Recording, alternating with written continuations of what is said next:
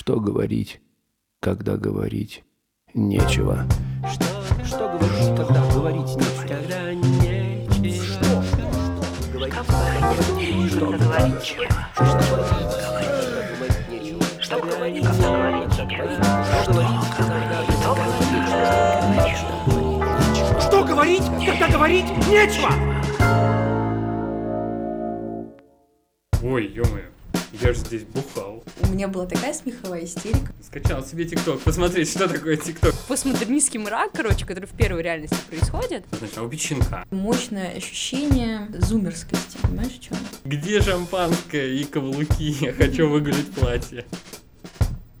Всем привет! Это Петербургский театральный подкаст и его ведущие Алиса Фельдблюм и Алена Ходыкова. И сегодня у нас в гостях режиссер Кирилл Люкевич. Всем привет. Ну, в общем, кто такой Кирилл, в принципе, в Петербурге довольно известно, но в процессе разговора, я думаю, наши слушатели это все, все поймут. Если посмотреть твой сайт, а, а то, что у тебя есть сайт, это вообще какой-то восторг, потому что, мне кажется, все режиссеры должны так сделать, потому что это очень удобно.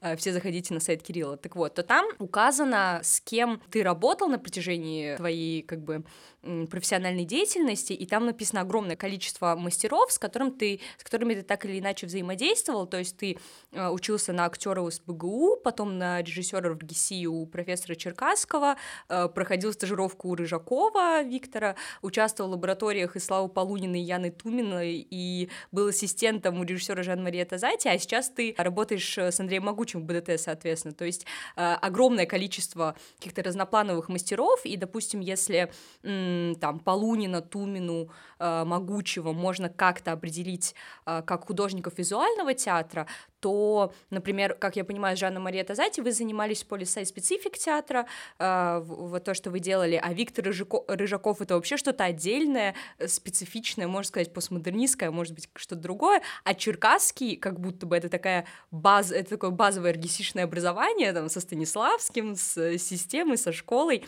вот, и исходя из всего этого, вопрос, э, каков генезис, такое вот слово, э, режиссера Кирилла Люкевича, Uh, учитывая то, что у тебя было uh, как будто бы много взаимодействий именно с разными типами театра, и из каких театральных как бы генов и систем состоит uh, твой режиссерский метод, и какой тип театра тебе, в принципе, ближе? Я добавлю сюда в этот список еще Сергея Хомченкова. А, был, в, наверное, в 90-е нулевые такой а, в нулевые десятые, да, не в 90-е, что-то я сильно махнул.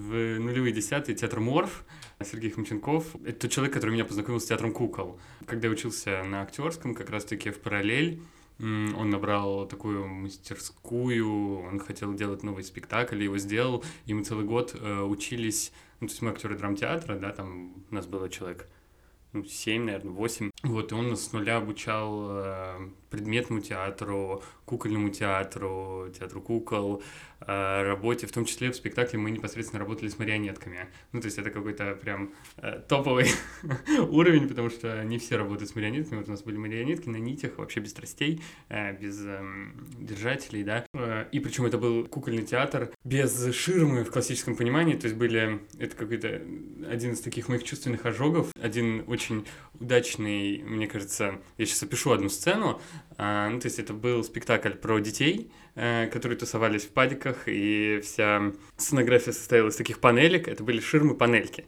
вот, и, и всеми детьми управляли кукловоды, а, ну, то есть марионетка, чтобы ну, ты управляешь, да, ты как бы кукловод, обычно это происходит за ширмой. Но тут происходило вне ширмы, потому что кукловод, он же сам был персонажем. И вот так вот там были девочки и я. И все девочки это были бабушки, которые управляли своими внучками. А я был, ну там, э, тоже пацан, старший брат маленького пацана. И вот, э, то есть это собиралась такая каша э, единая. Там, например, очередь за приехал молочный молочная цистерна, собиралась очередь с бидончиками, и вот стояли мальчик, бабушка, мальчик, бабушка, мальчик, бабушка. Ну, то есть, и вот таким образом был организован весь спектакль. Вот, и вот как раз-таки Сергей тот человек, который меня познакомил с еще и с предметным, и с кукольным театром, да, и влюбил, наверное, меня в это. На самом деле скажу так, что Правильно, вы говорите о том, что очень-очень разный бэкграунд, и действительно, то есть в свое время сталкивался с абсолютным разным типом театра, и там, знаете, где-то это застраивается, где-то это этюдный метод, где-то это через самочувствие, где-то это такой чисто театр художника. и где-то сайт-специфик. Я скажу так, что, наверное, каждый спектакль, э, как такой жанр, э, который вычленяется в ходе постановки, он требует э, особого инструментария, подходящего для этого спектакля, и таким образом и используется тот инструмент, который и нужен непосредственно в этом спектакле. Ну, то есть, э, вот это пример хороший с э, «Человеком в маске», про него везде рассказываю, но как так сложился удачно, мне кажется, проект. А мы познакомились с Никитой Косенко, он учился у Сергея Дмитриевича Черкасского, моего мастера, в параллельно актерском курсе, вот. И он мне, ну, я узнал, что он граффитист. Я говорю, давай-ка попробуем сделать э, спектакль, классная тема, про это никто ничего не знает, э, расскажи мне. И начали гулять, встречаться, общаться, и таким образом собрали кучу материала. И только потом стало понятно, что мы можем этот спектакль поставить в блэкбоксе, в какой-то коробке или где-то там. Но стало очевидно, что вот то, что происходит на улице, то, как мы с ним ходим, то, что он мне показывает, это и есть как будто бы самое главное, одно из самых главных. И отсюда возник жанр сайт-специфик театра именно, а не типа, а давайте-ка сделаем что-нибудь такое. Вау, нестандартный, выйдем на улицу, а что будем делать? Да фиг его знает, ну что-нибудь главное на улице. Нет, как бы, ну вот, а- обратная обратная цепочка. Ну, то есть, и вот так нас Сергей Дмитриевич учил, что как будто бы все должно быть очень взаимосвязано и последовательно, а не как захотелось, так и будет. Ну, то есть, все требует каких-то конкретных, очень понятных вещей. Ну тогда вот ты сейчас пояснил как бы про жанр спектакля, а мы еще хотели задать вопрос про форму, потому что м, такое ощущение, что вот неважно, за какой театр ты берешься в плане жанра, то есть это может быть сайт-специфик, это может быть, а, там, не знаю, предметный театр, э, выставка, что у тебя еще было какие-то кукольные эксперименты, это в любом случае нарративный театр, и а, даже формат ближе к сторителлингу такой, да, и вот просто м, интересно, почему так, если это так. То есть неужели для тебя в театре все-таки важнее всего слово, как э, способ донесения до зрителя какой-то твоей идеи? И в чем, собственно, эта идея? То есть э, про что тебе интересно говорить со зрителем? Ну, во-первых, мне кажется, что со второй части начну, что говорить сегодня, возможно, ну, не о том, о чем там мне интересно, да, а как будто бы Лена Ковальская говорила, что театр-форум, и это место, где сговариваются люди о каких-то системе ценностей, системе координат, абсолютно с этим согласен, да, что каждый спектакль — это определенная группа лиц, стыкуются вот здесь и сейчас, и о чем-то мы пытаемся сговориться, о какой-то системе ценностей, о том, как сегодня жить, как сегодня любить, как быть рыцарем. Ответов мы не знаем. Э, Сами думайте. Ну, то есть это череда каких-то вопросов, которые и тем, которые поднимаются. Текст, да, текст э, важен, слово. Опять же, на самом деле, ответ, мне кажется, туда же, к предыдущему вопросу, что близко, ну, то есть то, то какая тема, и с темой разворачивается сам инструмент, и э, таким образом и вычленяется вначале маленькой группы постановочной, да, там режиссер, драматург, потом там художники подключаются, потом, ну, все художники, музыканты, да, потом, когда начинаются репетиции вместе с актерами, и вот все вместе, да, вырабатываем этот язык, тот, на котором мы говорим, тот, который мы предлагаем, э, наверное, так. Собственно, тут логично, конечно, будет такое внести уточнение про твоего драматурга. Можно назвать Анастасию Федорову твоим драматургом, потому что, насколько мы знаем, а, в общем-то, большинство спектаклей вы делаете совместно. И хотелось бы вообще понять, где ты ее нашел, кто она, потому что в интернете про нее сказано крайне мало, пьес, пьесы ее почти нет в общем доступе, собственно, ее с ней как с драматургом можно познакомиться практически только вот на твоих спектаклях. Это первый вопрос. Давай, Кирилл, ответь, а потом Да, еще. вот. Да, я путаюсь, когда много вопросов, у меня мысль начинает плыть. Э, Я забываю. С Настей мы познакомились. Во-первых, Настю можно почитать в этом году на Любимовке, их замечательная пьеса э, в шот-листе «Вепские женщины». Также она, ну, она на фестивалях, насколько я знаю, тоже представляется. Она пишет пьесы, и пьесы ее читаются. И вот так, например, мы с ней познакомились, по-моему, в 2020 году. У них э, курс был, который в начале у Натальи Степан Скороход. У них был курс, Наталья Степановна также у меня преподавала, да, работа режиссера с драматургом, вот, и как-то я вышел на ее курс, э, наверное, Наталья Степановна мне подсказала, э, фестиваль у них назывался «Так себе катарсис», э, фестиваль, где они сами организуются и сами читают свои же пьесы, приглашают режиссеров, вот. И в каком 20 году я увидел этот фестиваль и предложил, говорю, что хочу поучаствовать. И мне говорят, вот у нас есть Настя, замечательный драматург.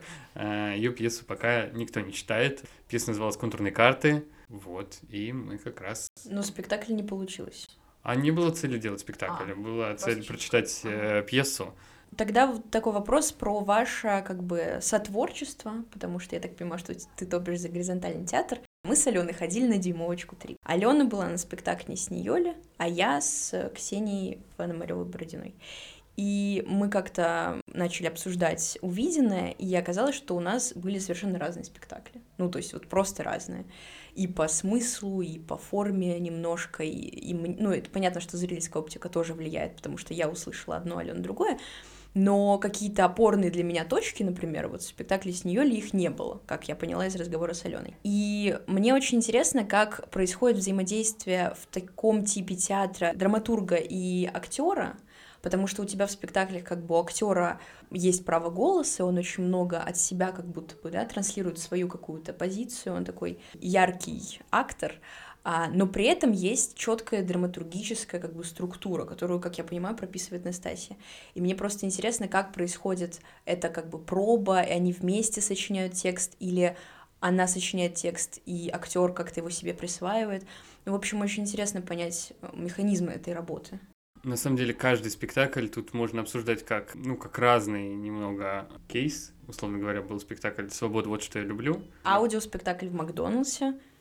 Нужно было купить, мы просто поясним, нужно было купить Биг Мак, ну, не Биг Мак, какую-то комбо. Да. Ну, обед любой, да. Да, и, в общем-то, послушать в Телеграме или где. Это подкаст-платформа, это Никита Славич сделал Ага. э, театр быта, и там 8 серий, сайт-специфический э, подкаст аудиоспектаклей. Ну, то есть это, как Никита говорил, он, по-моему, в каждом выпуске говорит, что это, ну, типа, радиотеатр будущего, и Мгм. как он его видит, и как мы его видим. И вот он предложил там восьми режиссерам сделать, и, да, вот мы открыли спектакль в Макдональдсе этот проект, и это все и сейчас можно послушать. Да, А, мы в да, курсе. всё лежит. Приходите во вкусные точки. Не, не только этот, я имею в виду, что там э, разные аспекты, да, и можно разные, там, где-то в подъезде, где-то в магазине, спектакль во сне, спектакль в ванной, в общем, там разные есть. Да, и вот там вот у нас э, есть знакомая актриса Алина, которая в свое время э, до, в параллель до а, работала в Макдональдсе, и мы целиком как бы с ней начали общаться на тему, а как это было, а что оно, и что ты чувствовала, а что вообще такое работа в Макдональдсе, а как это, а как это тебе, а какие были правила, какие... В общем, миллион разных вопросов. Да, То есть это док в каком-то смысле. ну, это в прямом смысле, да, такой свидетельский театр, да, док, из которого потом и рождается пьеса. А, ну, то есть так собирается. Понятно, что тут Настя что-то дописывает, ну, то есть, а, потому что там скорее такие очень звучали мощные темы. Вот, и там форма требовала того, чтобы это в какие-то главы обозначить. Вот, а, например, в спектакле «Дюймовочка», да, я не скажу, что текст сильно разнится. Мне кажется, что текст э, у девочек примерно один и тот же. Просто то, как они это с собой рифмуют, и то, через что э, они это делают, и то, как они к этому относятся, и то, в каких они взаимоотношениях с этой дюймовочкой, с этой девочкой и- из сказки, которую все знают с детства, и которую им в детстве, естественно, читали и смотрели мультики, и то вот их личное отношение с этим материалом, с этим произведением, да, оно и рождает, возможно, вот э, то, о чем ты говорила сейчас, да, и зная непосредственно еще этих актрис, да, у них и разный э, инструментарий, ну, то есть Ксения — это актриса Карлсонхауса, да, она абсолютно актриса предметного кукольного театра, не Йоля, больше драматический театр, да, и, соответственно, их личный инструментарий тоже немного разнится, да. Пьеса как таковая, да, сильно, мне кажется, не отличается. Может быть, какие-то личные примеры, типа, а вот у меня было, ну, то есть какие-то маленькие вкрапления, да, есть. А, Ну, естественно, они как бы, ну, то есть обрабатываются, дописываются вместе с, э, с актером. А вот у вас с Настасией какой-то коннект э, именно внутренний, что, допустим, вы там шутите одними шутками, и поэтому вы на одной волне и понимаете друг друга, или ты ей даешь какие-то, ну там, четкие направления, или, может быть, она вообще все придумывает, а ты так просто актеров расставляешь. Как у вас? Как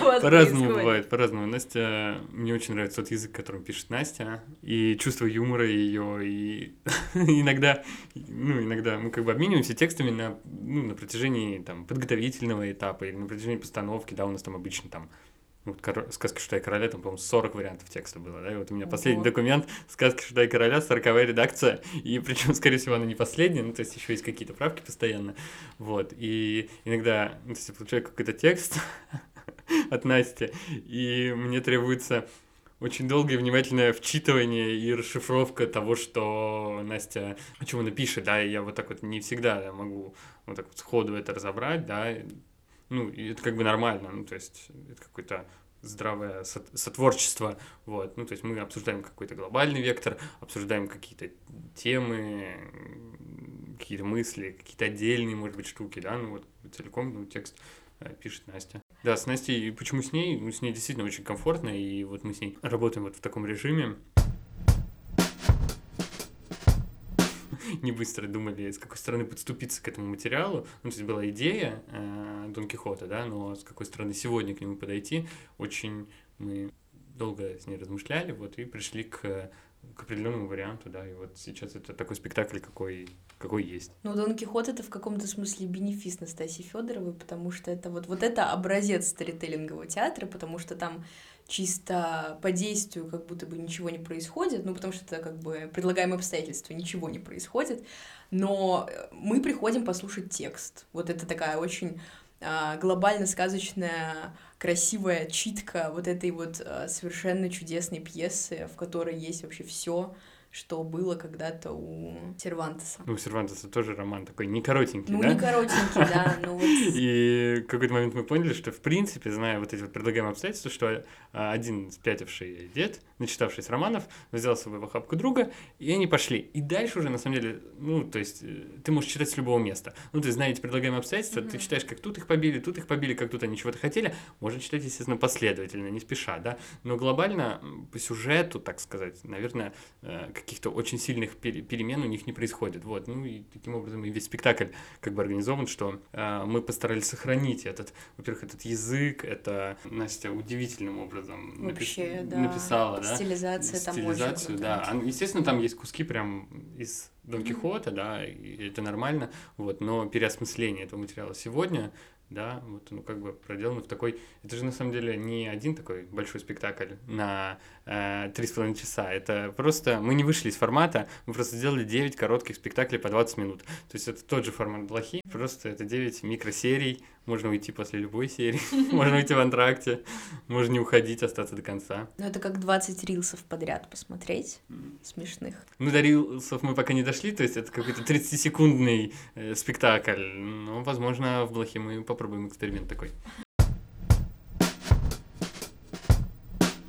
Кстати, раз уж ты упомянул Блоху, э, вообще тоже для, для наших слушателей, которые, может быть, еще не слышали про этот театр, э, Кирилл создатель самого маленького театра, не знаю, в России, в мире, ну, в Петербурге как минимум, Блоха. Вот, который располагается в бывшей мастерской. И, собственно, когда ты приходишь на спектакль Блохи, то сама история э, создания этого места входит как бы в, ну, как, как часть спектакля, потому что такая те- театрализованная экскурсия, можно, можно так сказать, и э, сама аутентика этого места, э, где все очень маленькое, оно как бы такое рассматривание всего этого, как, как в музее, это такое дополнение к небольшому короткому спектаклю, который показывается. Но мы э, все равно спросим у тебя, хотя ты уже много где об этом говорил, но у нас не говорил, а, про историю создания этого театра, его, про, про его концепцию. А, Наверное, я не единственный создатель. Я вот так вот скажу, что у нас на старте было пять человек, которые задумали такой проект. Один режиссер, один художник, один продюсер, один драматург и один актер. И вот мы в пятером сговорились командой и начали и начали развивать этот проект. Э, Вначале на этапе подготовки, потому что, ну, то есть было много идей, э, но, но самое главное, мы утыкались в отсутствие пространства подходящего, потому что нам нужен был, ну, то есть в каком-то смысле независимо, чтобы у нас была своя дверь, своя уборная и свое очень маленькое э, театральное пространство. Это бывший лавка скупщика, до этого это бывшая обувная мастерская, а тут недавно к нам пришел зритель э, в этом месте на последний спектакль. Он пришел и сказал, что «Ой, ё я же здесь бухал. В 90-е это была э, дво- дворническая, и тут как бы метлы стояли, а тут, о, ё как так можно? А, Круто. Да, вот он пришел. Фотографии, у нас сохранились все фотографии, да, э, и как здесь была обувная мастерская, и как была лавка скупщика, и как сейчас там был ремонт, и как э, мы сюда заехали. Вот единственное, что теперь э, попробуем найти или воссоздать, возможно, фотографию, как это было дворнической. На- надо сделать автофикшн спектакль «Я здесь бухал». Ну да. Концепция, наверное, еще одно из как бы ключевых таких мест. Почему маленький, почему это? Нам было интересно посмотреть, насколько маленький может быть театр, чтобы сохранить, ну, оставаться все равно театром, и насколько минимализм в способах презентации, да, в оформлении, в что, что вообще нужно, чтобы был театр, да? Ну вот мы полтора сезона прожили, мне кажется, это такой маленький показатель того, что, ну вот, может быть, и театр на 6, на 6 квадратных метрах а, с шестью зрителями. Постарались максимально сделать комфортное пребывание, как в настоящем театре. То есть, чтобы был буфет, у нас недавно появилась, наконец-таки мы нашли свою театральную люстру, а, у нас есть эм, гардероб, у нас есть уборная, у нас выдаются бинокли при желании взять одежду потом без очереди, у нас есть занавес, у нас есть сцена метр на метр, но при этом самое интересное, мы играем в такую игру про театр, и вот это, там, возможно, дальнейший вопрос, да, но при этом как бы у нас четвертой стены не существует от слова совсем, и как бы там как раз-таки это, наоборот, место, где есть возможность разговаривать face-to-face непосредственно с каждым из шестью зрителей и поговорить э, один на один с каждым в этом смысле в очень, ну вот как мы сейчас с вами сидим, разговариваем, вот нас четверо, а там нас семеро вместе, да, там еще администратор, восемь нас, да, и вот есть возможность сегодня о чем-то о чем-то поговорить. Для тебя это в целом важно, вот э, какой-то, ну и в Блохе, и вообще в других спектаклях, вот э, не- непосредственный кон- контакт с зрителем. Зачем это тебе? Ну, вот это возвращаясь к вопросу сговора и поднимания каких-то тем важных э, сегодня, сегодняшних, настоящих, вот прям то, что сейчас есть, то, что, о чем сейчас болит, о том, о том, что сейчас волнует актера, а, о том, что сейчас волнует зрителя, да, вот попытка какого-то вот этого вот контакта. И этот же контакт может случиться, мне кажется, и э, не обязательно, да, там, в помещении с шестью, да, там, это может быть и в тысячной Александринке, и в, даже в онлайн-формате э, в каком-то смысле, если зритель к этому готов, нужен правильный отбор инструментов, наверное, для этого. Возвращаясь ко второму вопросу.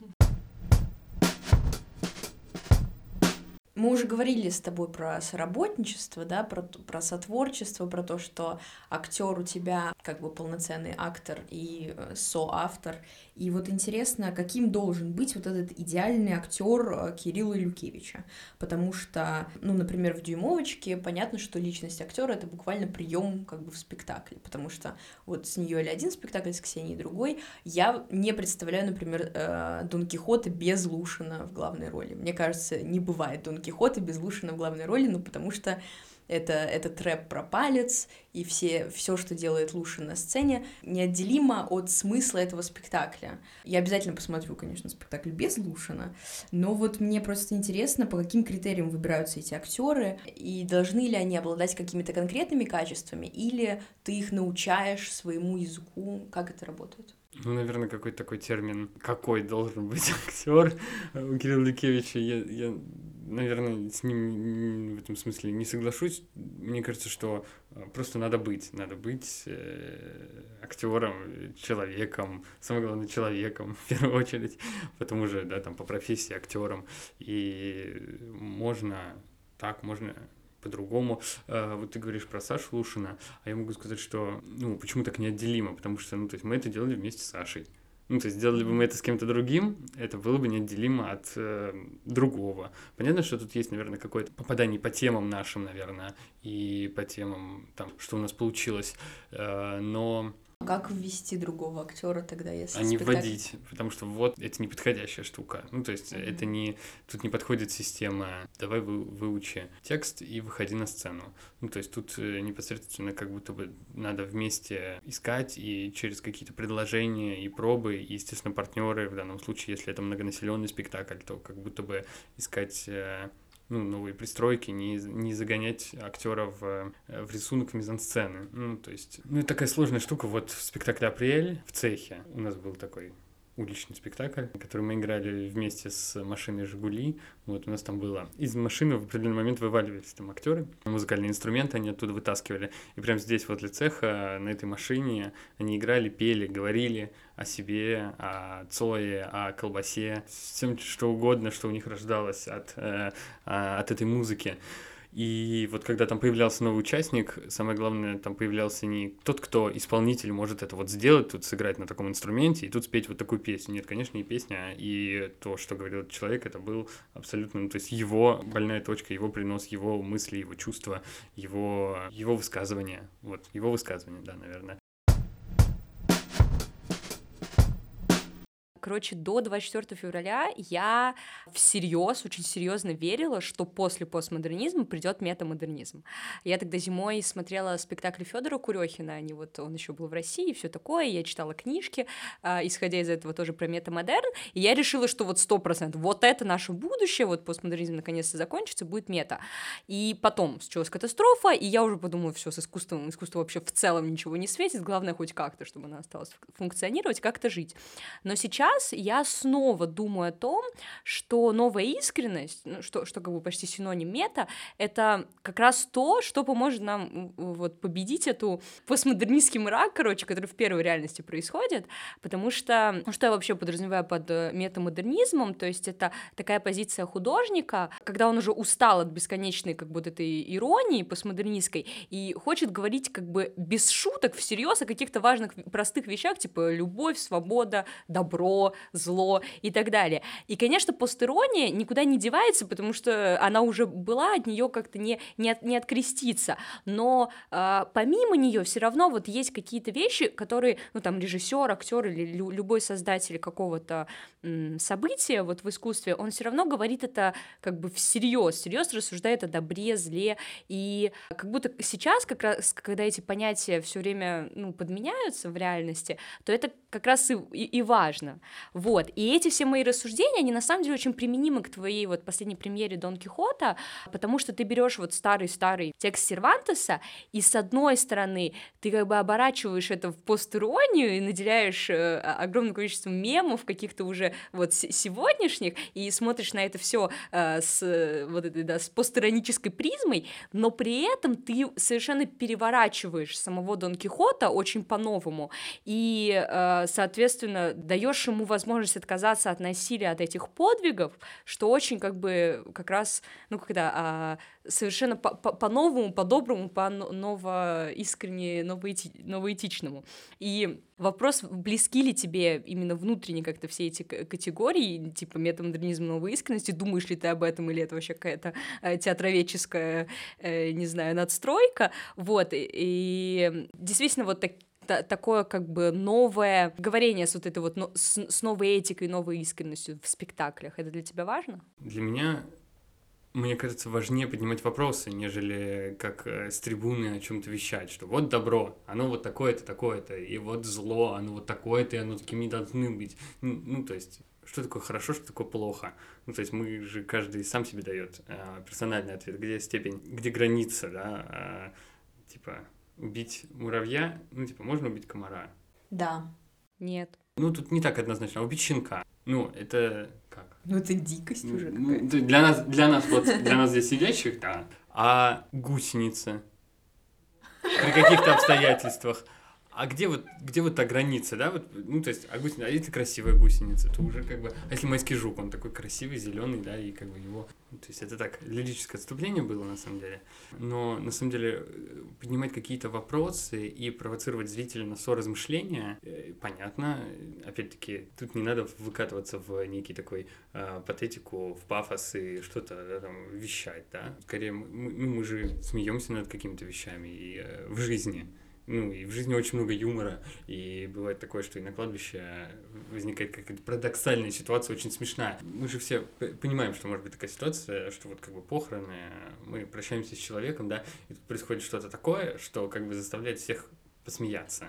И э, это происходит как бы, ну, случайно. И такова жизнь, она как раз-таки на этих полярных вещах существует. То есть мы не можем, ну, то есть про грустное говорить о грустном, а про веселое весело. Ну, то есть бывает, что и весело, а, а кто-то сидит грустит а, по какому-то поводу, да, ему очень больно, а а, бывает. И это все достаточно улыбчивая, ну, то есть ситуация. Ну, то есть, в общем-то, из жизни, наверное, все тянется.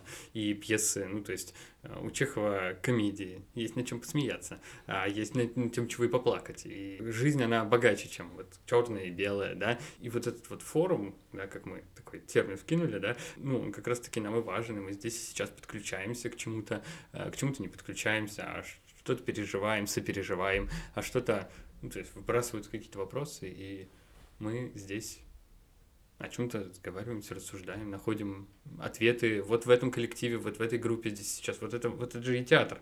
Ну, то есть, потому что кино так не работает. В кино мы сидим, типа, сам с собой, да, там, в, перед экраном, да, и смотрим что-то. И как бы, ну, оно как будто бы уже, ну, то есть, сложено. Ну, то есть я могу поспорить с этим, ну, и как бы внутренне, внутри себя. А в театре это происходит постоянный обмен, вот эта вот циркуляция. Это такой снежный ком, который происходит в процессе. Один Дон Кихот не показатель другому Дон Кихоту. Э, вы, вы были на спектакле в воскресенье, на втором спектакле, да, а был спектакль в субботу.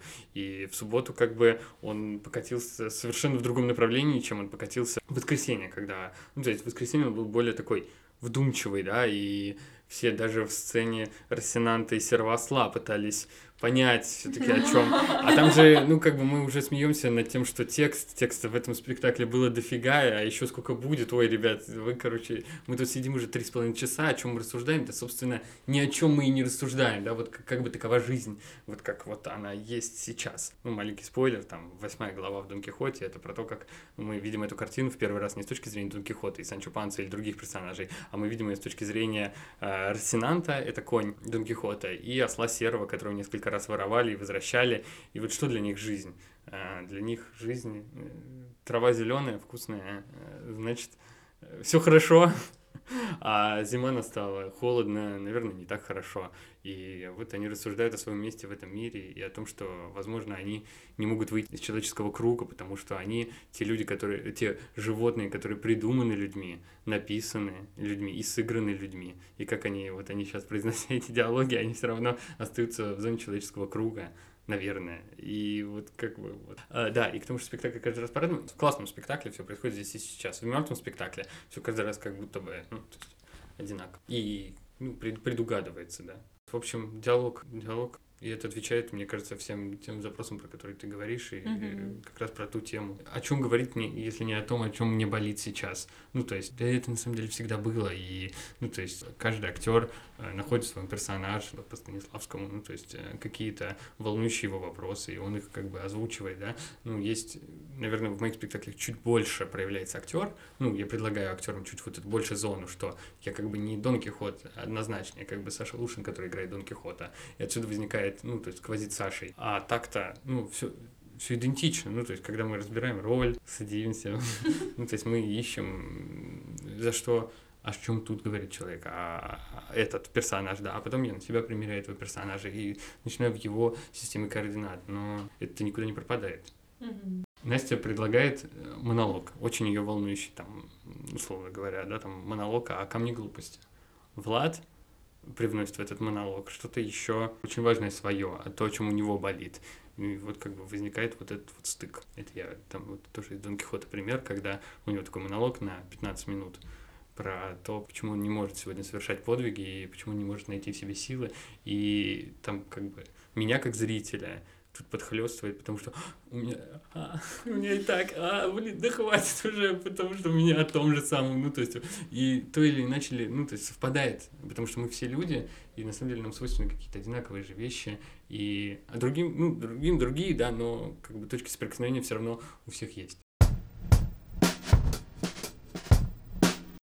Хорошо, вот мой вопрос вытекает на самом деле из Алёниного. Ты так слился аккуратно с темой метамодернизма. Тебя можно понять. У меня, у меня будет, у меня будет попроще и более такой субъективный. У меня просто вот на твоих спектаклях э, возникает такое мощное ощущение э, зумерскости Понимаешь, о чем я? То есть вот я, во-первых, я себя ощущаю адресатом, и не, не из-за темы, которая как бы общечеловеческая и как бы своевременная, э, хотя это тоже, но скорее больше за счет формы, за счет э, того языка, на котором ты говоришь как бы со мной зрителем. Я вот помню, я сходила на Сталлоне «Любовь корова». У меня была такая смеховая истерика, что я как бы вся распухла от слез, потому что ну, это, это невозможно это смотреть. Это очень смешно. Хотя, казалось бы, ну вообще, ну очень простенькая история. И Я вот пришла в редакцию, говорю Марине Юрьевне, вот какой у Ликевича хороший спектакль «Люб- «Корова. Любовь Сталлоне». Сталлоне «Любовь корова». Она говорит, ой, да, мне сходить? И я вот думаю, ну нет. Ну то есть, потому что Марина Юрьевна не была бы адресатом этого спектакля, понимаешь? А я себя ощущаю адресатом. И у меня вот после вот всех этих спектаклей Кирилла Люкевича возникло такое ощущение, что есть а, спектакли такие, грубо говоря, бумерские и зумерские, но в том смысле, что это не поколенческое что-то, не вот это вот социологическое, кто когда родился, а про способ мышления, про способ как бы взгляда на этот мир. И вот в моем понимании, ну что такое зумерское? Это вот тоже, о чем говорила Алена. Это человек, умеющий смотреть на вещи с точки зрения вот этой новой этики. То есть мы понимаем, над чем посмеяться можно, над чем нельзя, как этично про это сказать, и как вообще говорить про вот такие трудные, сложные темы, как бы языком новой этики, когда ты никого не обижаешь, при этом шутишь, ну, в общем, понятно, по-моему. И мне так кажется, что ты со зрителем говоришь вот на языке новой этики, и плюс вот это клиповое мышление, спектакли по, по 35 минут, по 50 минут. И мне интересно, ты мыслишь такими категориями? Для тебя это вообще не важно? И я не права сейчас? Или все таки есть какой-то такой взгляд на вещи? Я, наверное, не, не скажу, что это как бы стоит как основная там задача и как единственное да, там возможное. Ну, мне кажется, что мы все, да, там есть люди, которые такие, нет никакого Ютуба, это все от, э, От всё- беса. Да, от, бе... от сатаны, от дьявола. И, в общем, я смотрю телевизор классический, да, а есть люди, которые понимают, что есть YouTube, есть там ТикТок, есть э, телеграммы, да, есть эти, ну, то есть готовые к... э, И мне, ну, и мне кажется, что рано или поздно все, как бы, и YouTube будут смотреть, и в телеграммах на чатах подписываться, просто, как бы, ну, время должно пройти, чтобы всех, как бы, зацепить. Вот когда еще не было на YouTube и на Инстаграме, да, был просто ТикТок, ну, ну, я скачал себе ТикТок, посмотреть, что такое ТикТок, чтобы как бы, ну, понимать, что это, что это такое, потому что, ну, то есть, ну, дети-то, дети тащатся, ходят в кепках с названием ТикТок, а я как бы выпадаю явно откуда-то, потому что я совершенно не понимаю, что это такое. Вот, скачал, посмотрел.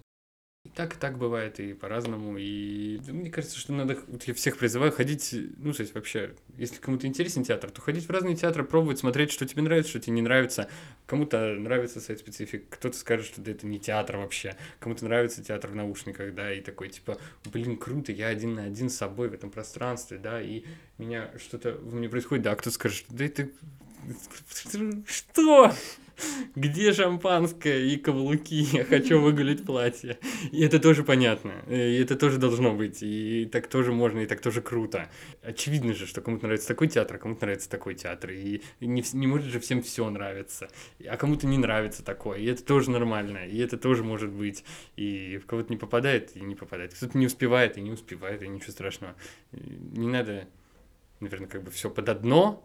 Ну, то есть, вот там вот пьеса «Корова», да, написана пьеса таким языком и клиповым, и вот у парня умерла жена, и он уже год не может с этим смириться, но при этом друг его пытается все, как бы сказать, чувак, жизнь продолжается, жизнь продолжается, и по вся, и уже и ментом к нему пришел, и, и, а к нему корова пришла, да, и говорит, что вот он не может отпустить корову, говорит, я с тобой буду всегда, мы с тобой так хорошо, он говорит, да, хорошо, ну отпусти, пожалуйста, он говорит, ни за что не отпущу, я не могу, ты вот ко мне пришла, да, и вот друг его, и так его, и бабка пытается, и дедом пытается вытянуть, и по всяческому, приходит ментом и говорит, все, отбираем у вас корову, за незаконное хождение с коровами. Пьеса требует какого-то, ну и явно это там level-up ы, это, ну, то есть новый уровень, я как будто побил ачивки, да, вот эти вот.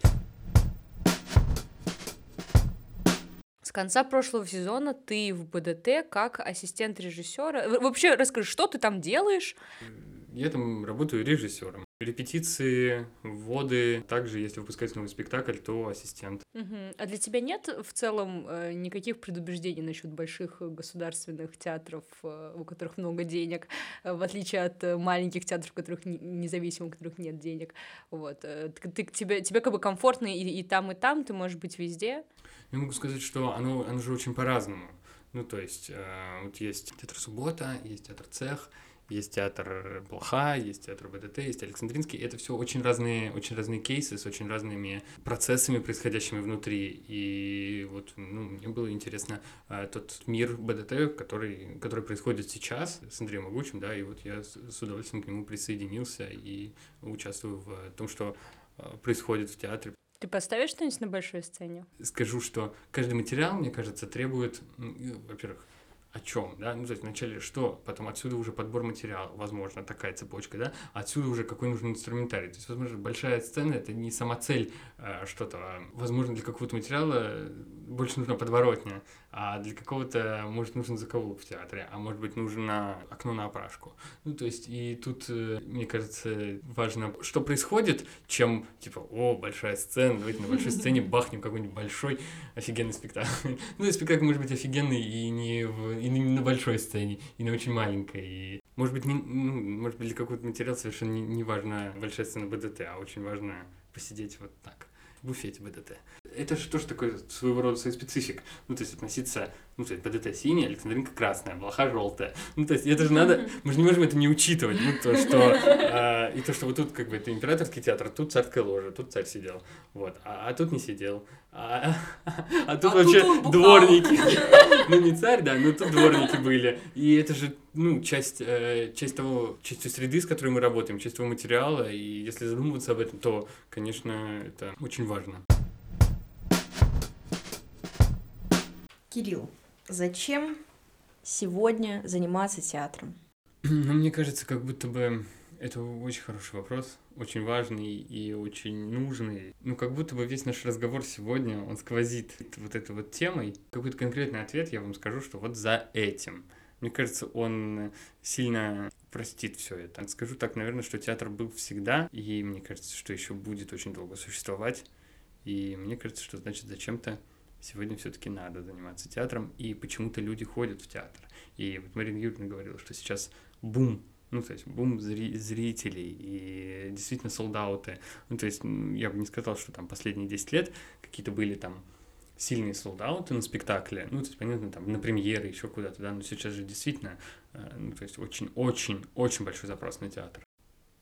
А как ты считаешь, театр может что-то изменить? Ну, тут вопрос, а что мы хотим изменить? Глобально? Глобально? Наверное, нет. А вот в каких-то частных случаях очень даже. Ну, вот более чем я могу сказать, что на кого-то может... Ну, человек в маске. К нам пришел парень, пацан, ну, типа, 13 лет. И мы его долго не хотели пускать, 14, ладно. Мы его, ну, там, не хотели пускать, потому что у нас ограничение 18+. Ну, то есть, ну, там, гаражи, граффити, все таки и тема такая не очень однозначно, да. И он такой, и судя по его, у нас, вся, у нас вся запись была только через Инстаграм, мы могли посмотреть, кто к нам записывается, и, и, вот и видно было, что он такой начинающий граффитист, и вот он к нам пришел такой весь, типа, такой, я, я граффитчик, ну, то есть он пришел как на граффити-спектакль, ну, типа, как на вообще какую-то граффити-движуху, вот. А потом, э, после спектакля, и, на самом деле это было видно во время всего спектакля, как происходит э, некий, некий у человека переосмысление, некий, некая, во-первых, несостыковка того, что, ну, то есть и в какой-то момент спектакля он начал Никите задавать такие вопросы. А, то есть ты типа актер? И он такой, ну да, я актер, я учусь в театральной академии, да, четвертый курс заканчиваю, вот это. Он такой, а, понятно, да. А слушай, расскажи мне про, про театр немного. Ну, то есть, и у человека, и потом он нам еще писал, потом захотел с Никитой встретиться еще, мы с ним встретились, он там Никите дал какие-то стикеры, что-то у него поспрашивал еще, поговорил с ним. Ну, то есть, человек, пришедший на этот спектакль, а, причем парень, 14 лет, да, он, ну, мне кажется, в какой-то, в каком-то смысле, да, ну, то есть он приходил на какой-то такой, типа, как будто бы один в один в жизнь, да, там, э, гопники, там, ну, граффити, это, типа, ну, вот Никита сам говорит, да, что граффити, это типа, про гопников таких, ну, только гопников, которые рисуют на стенах. Есть такие гопники, есть футбольные болельщики гопники, есть театралы гопники, а есть гопники, которые рисуют на стенах. Вот это про гопников, которые рисуют на стенах, и вот как бы человек пришел, и такие есть зрители, которые приходят, да, а тут у него произошел какой-то слом, то есть можно как бы по-другому, не пить пиво и как бы рисовать, пшикать это, а то есть, ну, из этого есть какой-то другой выход, совершенно другой, да, и вот человек как бы э, профессиональный актер закончил это, сейчас там э, снимается в кино. Привожу всем пример. Очень люблю эту пьесу Ивана Воропаева «Уфо». А Там все люди рассказывают, ну так, коротко, про встречу с инопланетянами. И вот я убежден, что у каждого же в жизни происходит встреча с инопланетянами. А как- какие они зеленые, синие, это совершенно не важно, какие они человечки, да? Но важно, что с тобой произошло в этот момент. И вот иногда у нас в жизни у всех случается встреча с инопланетянами. Ну, в смысле, Воропаев, это Ваня Иван Воропаев назвал это встреча с инопланетянами. Можно назвать это по-другому, можно назвать прозрение. ещё Как-то еще что-то меня бахнуло по голове, да. э, У Ивана Воропаева написано э, «Встреча с Уфо», да, и там 12 человек рассказывают про свою встречу с Уфо. И вот э, если происходит эта встреча с Уфой, и ты понимаешь, что жизнь, она как будто бы немного другая, чем ты привык, ведь оно же так и работает, да, ну, то есть ты до определенного момента живешь в такой, как бы, вот такие правила игры, я к ним пристраиваюсь, и вот я как бы вот в такой коробочке, вот тут вот так играть надо, вот тут кидаешь кубики, да, 6 клеток, это будет хорошо, покупки, деньги, там все дела, а потом что-то происходит с тобой такой бах, и ты понимаешь, что, блин, я вообще неправильно все думал, и вообще все как-то по-другому, и, блин, как мне теперь жить? Вот, и, ну, вот, вот это же происходит и в театре в том числе. С вами был Петербургский театральный подкаст. Пока.